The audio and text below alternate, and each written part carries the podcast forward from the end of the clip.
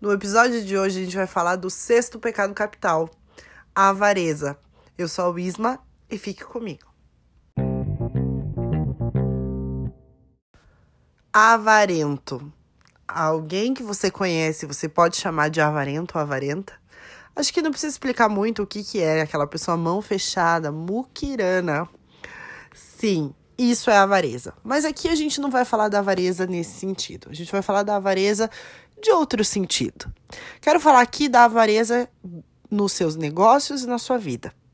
A avareza na sua vida é quando você não se doa, não doa o seu sentimento. E é legal a gente comentar aqui que cada vez mais as pessoas estão avarentas com os sentimentos delas, principalmente no que tange a amizade. Porque a gente está acostumado com WhatsApp, Instagram, etc., a ter contatos breves, a acompanhar a vida do outro e achar que a gente está construindo uma amizade a partir disso. Quando na verdade não. Tudo, qualquer relação, ela despende esforços.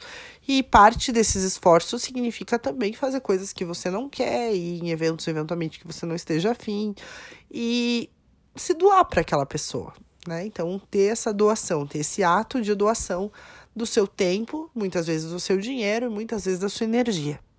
E a avareza aqui nos negócios é Muitas vezes, para que você cresça, você precisa fazer certos investimentos na sua equipe, investimentos na sua qualificação profissional, investimentos no seu negócio em si, e você também não faz por ser avarento ou avarenta. Qual é o problema disso tudo? É que a gente se sente muitas vezes feliz por não estar tá fazendo isso lá dentro da gente.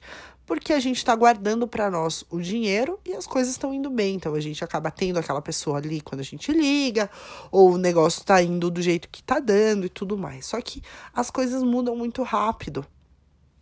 E se você não está se colocando num patamar de que você sempre está investindo nas relações que você tem, ou no teu negócio, ou no que você quer fazer, muito provavelmente você vai ficar para trás e vai ser esquecido muito rápido.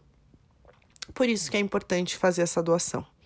O maior problema de fazer essa doação é principalmente quando as pessoas começam a mudar a vida, né? Então entra aí família, novos relacionamentos, filhos, etc. E depois fica cada vez mais difícil você retomar certas relações. E quando a gente olha para os negócios, é, vão entrando várias outras contas e fica cada vez mais difícil você fazer um planejamento aí de investimento em cursos ou em qualificação para a tua equipe ou até em contratação.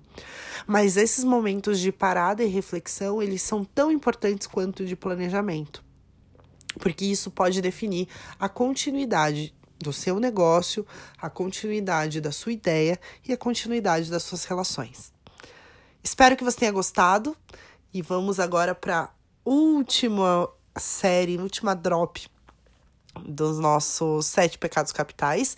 E me escrevam o que, vocês estão achando e um super beijo até o próximo.